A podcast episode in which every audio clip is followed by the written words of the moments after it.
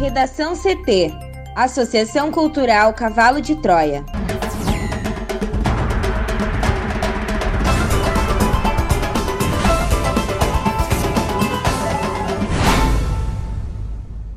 Agora, no Redação CT. Moraes nega recursos e mantém cassação de Luiz Augusto Lara e inegibilidade de prefeito de Bagé.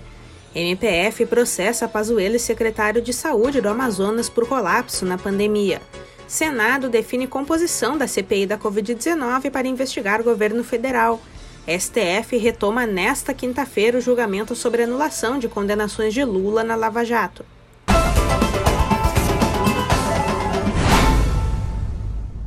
Eu sou a jornalista Amanda Hammermiller, este é o Redação CT, da Associação Cultural Cavalo de Troia. Céu ensolarado em Porto Alegre, a temperatura é de 27 graus. Boa tarde. O Rio Grande do Sul deve ter instabilidade na maioria das regiões a partir do final da tarde desta quinta-feira. Na capital, a máxima é de 28 graus. A previsão do tempo completa daqui a pouco. Moraes nega recursos e mantém cassação de Luiz Augusto Lara e inegibilidade de prefeito de Bagé. Mais informações com a repórter Juliana Preto. E após a decisão do ministro Alexandre de Moraes, do TSE, de manter a cassação do mandato do deputado estadual Luiz Augusto Lara, do PTB, na noite de terça-feira, o PSOL, que foi um dos autores da ação, vai ingressar na justiça para tentar anular os votos feitos por Lara na eleição de 2018. Na avaliação do partido, Amanda, os votos que elegeram o PTBista deveriam ter sido anulados e o Tribunal Regional Eleitoral deveria fazer recontagem, alterando a composição da atual legislatura da Assembleia. A expectativa, caso ocorra essa recontagem, é a abertura de uma vaga para o PSOL no Legislativo Estadual. A cassação do deputado do PTB ocorreu mediante uma ação do Ministério Público Eleitoral e do PSOL. Entre os crimes eleitorais que a Justiça comprovou estão o abuso de poder político, econômico e dos meios de comunicação, sob acusação de ele ter coagido servidores públicos. Também entre as provas está a realização de um jantar para a arrecadação de fundos à campanha de Lara em 2018. Além da cassação do mandato, o deputado e o atual prefeito de Bagé, Divaldo Lara, também do PTB, foram punidos com multa e ficaram inelegíveis pelo período de oito anos. Os políticos afirmaram que irão recorrer das decisões. MPF processa Pazuello e secretário de Saúde do Amazonas por colapso na pandemia. Thaís Uchoa.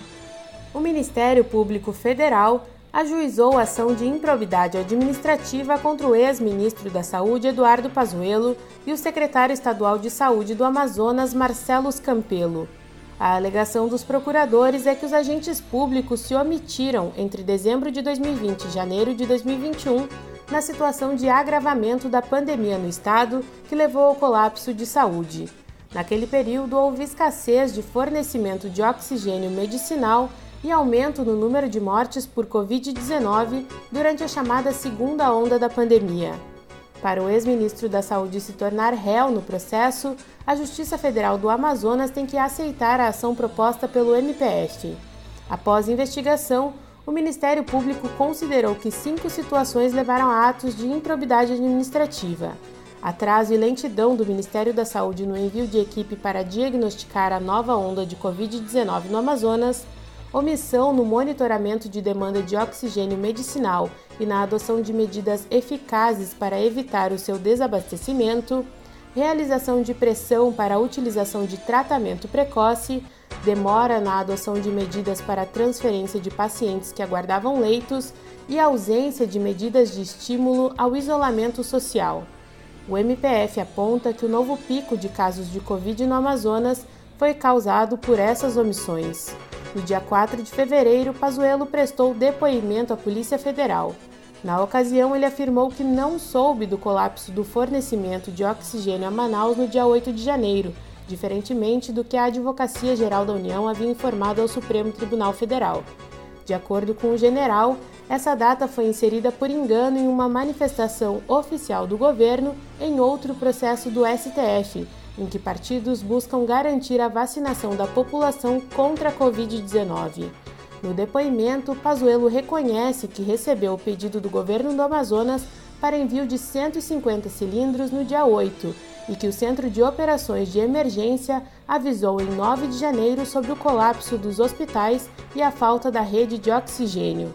O general afirmou, porém, que não houve qualquer tipo de menção ao iminente colapso de fornecimento de oxigênio na cidade de Manaus até aquele momento, segundo o registro depoimento. O ministro disse à PF que apenas na noite do dia 10, o governador do Amazonas Wilson Lima, do PSC, relatou um problema de abastecimento de oxigênio. O depoimento não aponta uma data exata em que Pazuello soube do colapso de entrega de oxigênio. O ministro, no entanto, disse que em 11 de janeiro convocou uma reunião com secretários de municípios do Amazonas com o objetivo de atender à abrangência da falta de oxigênios e demais óbices no atendimento de saúde. Pazuello declarou ainda que a partir do dia 12 passou a centralizar ações em um comitê com o governo local, justamente para evitar a falta de oxigênio. Para o Redação CT, Thaís Uchoa. Senado define composição da CPI da Covid-19 para investigar o governo federal. O Senado definiu ontem, quarta-feira, a composição da CPI da Covid com a confirmação do bloco dos partidos aliados do presidente Jair Bolsonaro. Os 11 titulares da comissão serão responsáveis por investigar a atuação do governo federal no combate à pandemia da Covid-19, em especial as ações relacionadas ao colapso do sistema de saúde no Amazonas em janeiro deste ano e os repasses de verbas federais a estados e municípios. A ala bolsonarista inclui parlamentares do DEM, PL e PSC. Com todas as indicações, agora o presidente do Senado, Rodrigo Pacheco, poderá convocar a reunião de instalação, ainda sem data para ocorrer. Por 10 votos a 1, Amanda, o Supremo Tribunal Federal decidiu que o Senado tem de instalar a CPI, mas cabe à própria casa definir como devem ser executados os trabalhos do grupo, se presencialmente, por videoconferência ou modelo híbrido. Os indicados podem ser substituídos a qualquer momento, durante o funcionamento da CPI. O governo terá quatro parlamentares na linha de frente entre os 11 titulares. A oposição terá dois representantes e o restante do grupo se posiciona como independente, mas é crítico à postura do presidente Jair Bolsonaro na crise do coronavírus. A composição acendeu um alerta no governo que tentará adiar ao máximo o funcionamento.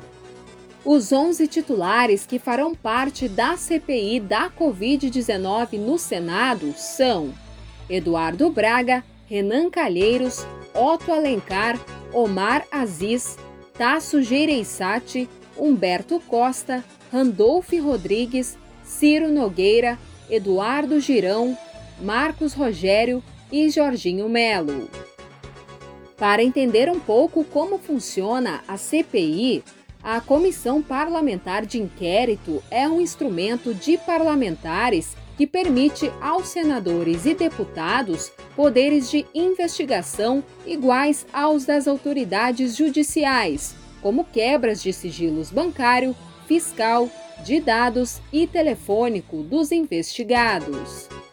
A Constituição estabelece que são necessários três requisitos para que uma CPI possa funcionar um terço das assinaturas dos parlamentares da casa onde ela for instalada ter um fato determinado a ser investigado e um tempo limitado de funcionamento. Foi por este motivo que o ministro do STF, Luiz Roberto Barroso, determinou que o presidente do Senado, Rodrigo Pacheco, instalasse a CPI da Covid, já que esta cumpria todos os requisitos para ser instalada, mas estava sendo postergada pelo senador. A decisão foi referendada pelo plenário do Supremo nesta quarta-feira. Para o Redação CT, Juliana Preto. O Supremo Tribunal Federal julga nesta quinta-feira se mantém ou derruba a decisão do ministro Edson Fachin, que reconheceu a incompetência da 13ª Vara Federal de Curitiba para julgar quatro ações da Operação Lava Jato contra o ex-presidente Luiz Inácio Lula da Silva. Na quarta-feira, os ministros do STF decidiram por nove votos a dois que cabe ao plenário da Corte decidir sobre a anulação das condenações impostas a Lula. Votaram pela análise do plenário o relator Edson Fachin e também os ministros Nunes Marques, Dias Toffoli, Gilmar Mendes, Carmen Lúcia, Rosa Weber, Luiz Roberto Barroso e Alexandre de Moraes. Foram contrários à análise Ricardo Lewandowski e Marco Aurélio Melo. O plenário julga recursos da Procuradoria-Geral da República e da Defesa de Lula. Relator dos recursos, o ministro Edson Fachin apresentou apenas a primeira parte do seu voto, restringindo-se a possibilidade de o plenário analisar o tema no lugar da segunda turma. Os ministros devem decidir se mantêm ou se derrubam na íntegra ou parcialmente todos os pontos levantados na decisão que o relator da Lava Jato no STF proferiu há cerca de um mês a anulação das condenações de Lula no âmbito da operação, o envio dos processos do triplex do Guarujá, do sítio de Atibaia, terreno do Instituto Lula e doações da Odebrecht ao mesmo instituto à Justiça Federal do Distrito Federal e o arquivamento da suspeição do ex-juiz federal Sérgio Moro. No recurso ao Supremo, a PGR fez uma série de pedidos trabalhando do melhor para o pior cenário. A solicitação principal é para que os casos de Lula permaneçam em Curitiba, ou seja, que as condenações contra o ex-presidente sejam mantidas. Caso o Supremo não atenda esse ponto, a PGR pediu que o tribunal confirme a validade de todos os atos já tomados nas ações contra Lula, inclusive os tomados pelo ex-juiz Sérgio Moro, ou ainda para que as investigações sejam enviadas à Justiça Federal de São Paulo e não para Brasília, como determinou Faquim. Por outro lado, a defesa de Lula alega que a competência de analisar os processos do petista é da segunda turma da corte e não do plenário. A defesa do ex-presidente chegou a pedir que o grupo presidido pelo ministro Gilmar Mendes reafirmasse tal competência para evitar alterações abruptas do órgão julgador após já iniciado o julgamento e ainda que decisões contraditórias sobre o mesmo cenário ou contexto sejam adotadas por essa Suprema Corte em atenção à segurança jurídica e ao fair play processual. A decisão do Supremo sobre o caso pode resultar em um impacto nos processos contra Lula. Além disso, vai determinar os caminhos para a tramitação das ações envolvendo o petista e, consequentemente, as estratégias da Procuradoria e da Defesa. Enquanto a cúpula da PGR vê espaço para que a suspeição de Moro no caso Triplex seja revista no plenário do Supremo, a defesa de Lula já pediu a extensão da decisão para os outros dois casos contra o petista em que o ex-juiz da Lava Jato atuou, do sítio de Atibaia e do terreno do Instituto Lula.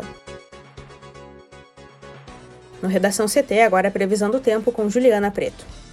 E a quinta-feira começou com tempo firme em todo o Rio Grande do Sul. No entanto, de acordo com a SOMAR Meteorologia, a influência de um sistema de baixa pressão atmosférica e a umidade que chega com o vento que sopra da região amazônica devem provocar instabilidade em grande parte do território gaúcho, a partir do final dessa tarde. Nesse período, que compreende uma parcela da noite, são esperadas pancadas de chuva isoladas. O céu se mantém aberto ao longo de todo o dia, com poucas nuvens e sem condições para chuva, apenas na Serra e no litoral norte.